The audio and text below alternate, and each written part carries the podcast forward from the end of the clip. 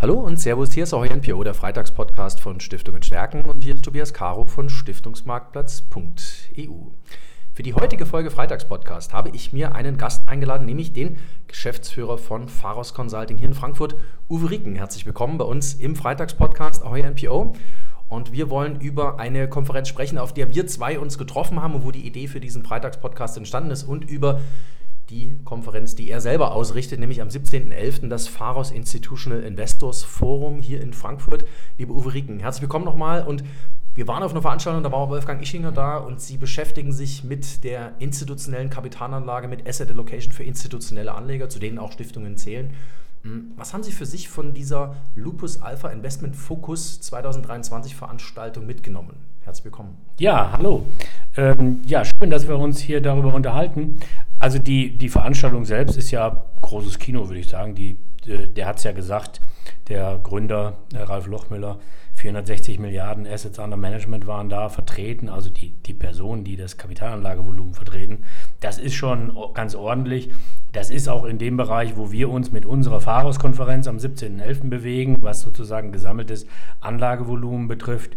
Ja, und wenn du dann so Größen hast wie den, den Wolfgang Ischinger, ähm, der früher ja die Münchner Sicherheitskonferenz geleitet hat und Botschafter war, und gerade frisch aus, aus Washington kam, der kam ja direkt aus dem Flieger zur Konferenz. So hat er es erzählt, ne? Also genau. schon mit dem Taxi direkt vor die Tür. Ganz genau. Dann ist das natürlich ähm, schon, schon sehr spannend, wenn er direkt berichtet, dass es doch wohl große Sorgen drüben gibt äh, oder er sich große Sorgen macht, was die Midterm-Elections betrifft. Also, dass das Lager der Trump-Anhänger doch möglicherweise da größer noch an Gewicht und Bedeutung bekommt.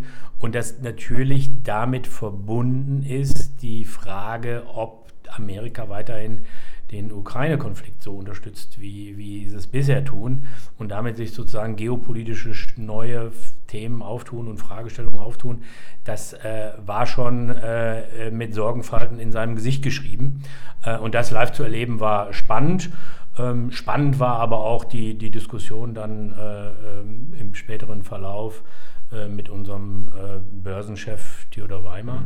Über Innovationen. Über Innovationen. kann Deutschland Zukunft, so haben sie, glaube ich. Kann Deutschland Zukunft. Ja. Ganz, ganz interessant.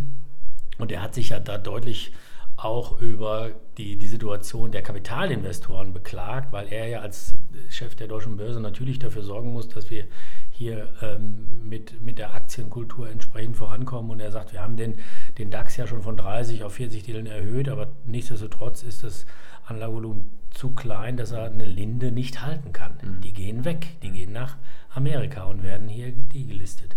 Und das ist natürlich ein, ein schwerer Schlag für, für ihn und, und zeigt eben, wie, wie die deutsche äh, Aktienkultur oder wie das deutsche Finanzwesen aufgestellt ist, nämlich eben von der, von der Größe im internationalen Vergleich zu schwach. Und das hat er ja ähm, beklagt. Und das steht in Zusammenhang natürlich auch mit der Frage Innovation. Kann Deutschland Innovation? Und auch da waren ja die anderen Protagonisten, die, die, die Professorendamen, nicht sehr euphorisch, wenn es darum geht, wie man hier Startup-Gesellschaften unterstützt und überhaupt ähm, Risikokapital ähm, in den Markt gelangt und, ähm, und, und äh, Risikobereitschaft unterstützt. Ne? Jetzt beraten Sie institutionelle Kapitalanleger. Ähm, wir gehen auf so eine Veranstaltung mit einer Stiftungsbrille.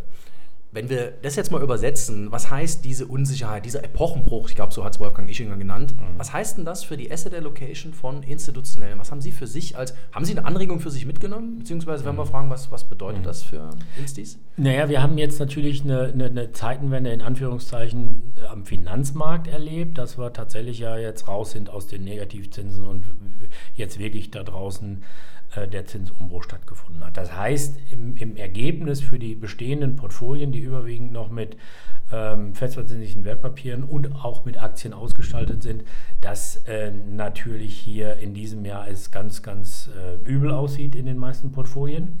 Ähm, weil äh, die Wertberichtigungen natürlich dann äh, zu Buche schlagen auf der, auf der Rentenseite und im Aktienmarkt war ja bisher jetzt auch nichts zu verdienen. Im Gegenteil, wir sind ja tiefrot im Minus. Wobei die letzten Wochen waren jetzt ein bisschen äh, mit einer kleinen Erholung versehen, aber das reicht ja nicht raus.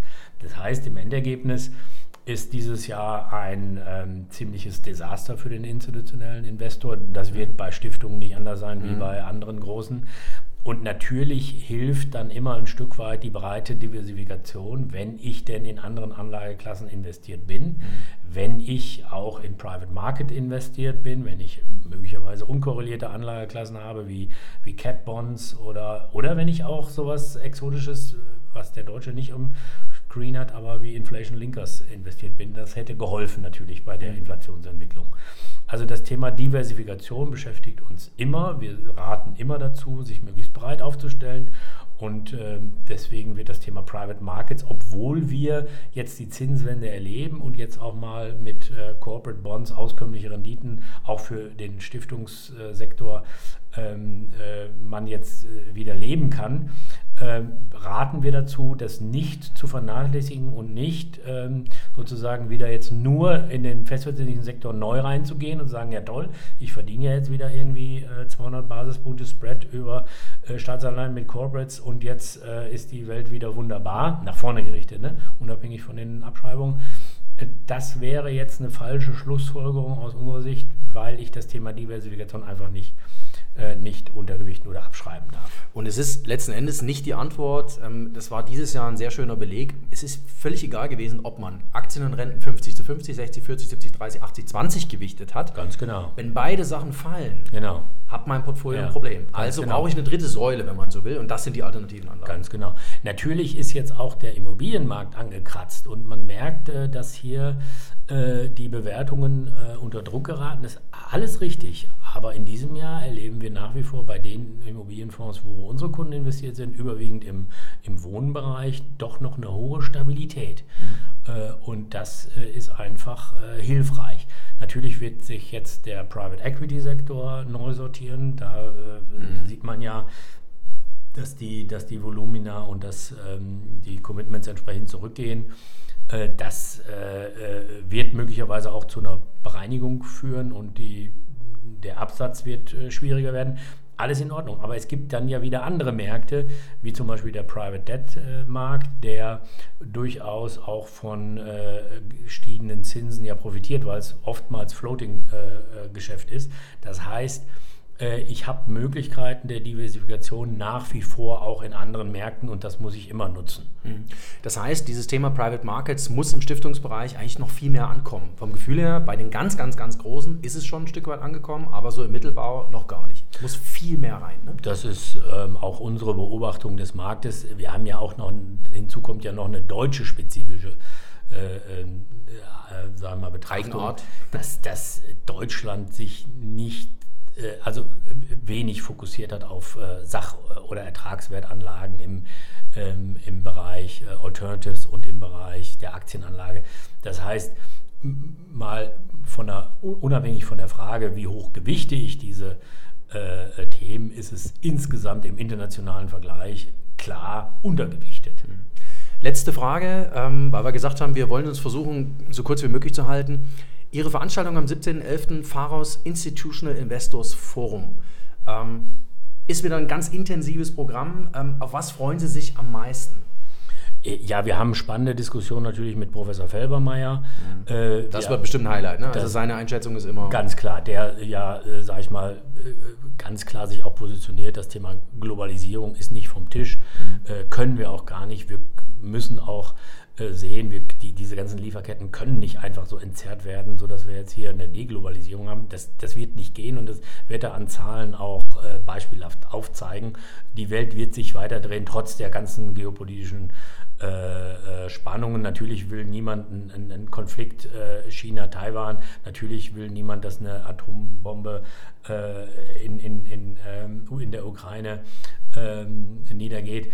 Ähm, das sind natürlich alles Wahrscheinlichkeiten, die muss man mit einem gewissen Prozentsatz sehen, aber die große Wahrscheinlichkeit ist, dass trotzdem Globalisierung weiter funktioniert, wenn die Menschheit irgendwie weiterleben und überleben will. Also das ist sozusagen, wird gar nicht anders sein und das ist auch der Tenor seines Vortrages. Und das ist, ist dann spannend in der darauffolgenden Diskussion dann mit großen Kapitalanlegern. Wir haben ja den Chef der Signal Iduna da, der ja. ein Anlageportfolio von 60 Milliarden mhm. verantwortet.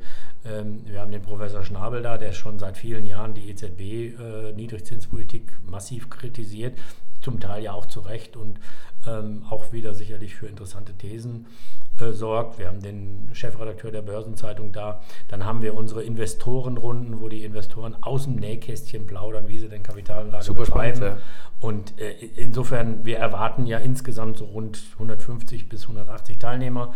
Ähm, Anlagevolumen wird auch in der Größenordnung da sein, wie ich es gerade eingangs geschildert habe. Rund 500 Milliarden gehen wir davon aus.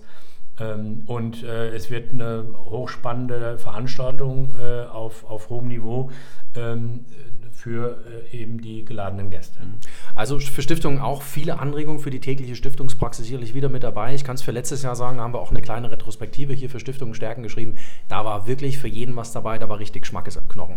Lieber Uwe Rieken, Chef von Pharos Consulting, vielen herzlichen Dank, dass Sie sich Zeit genommen haben für den heutigen Freitagspodcast.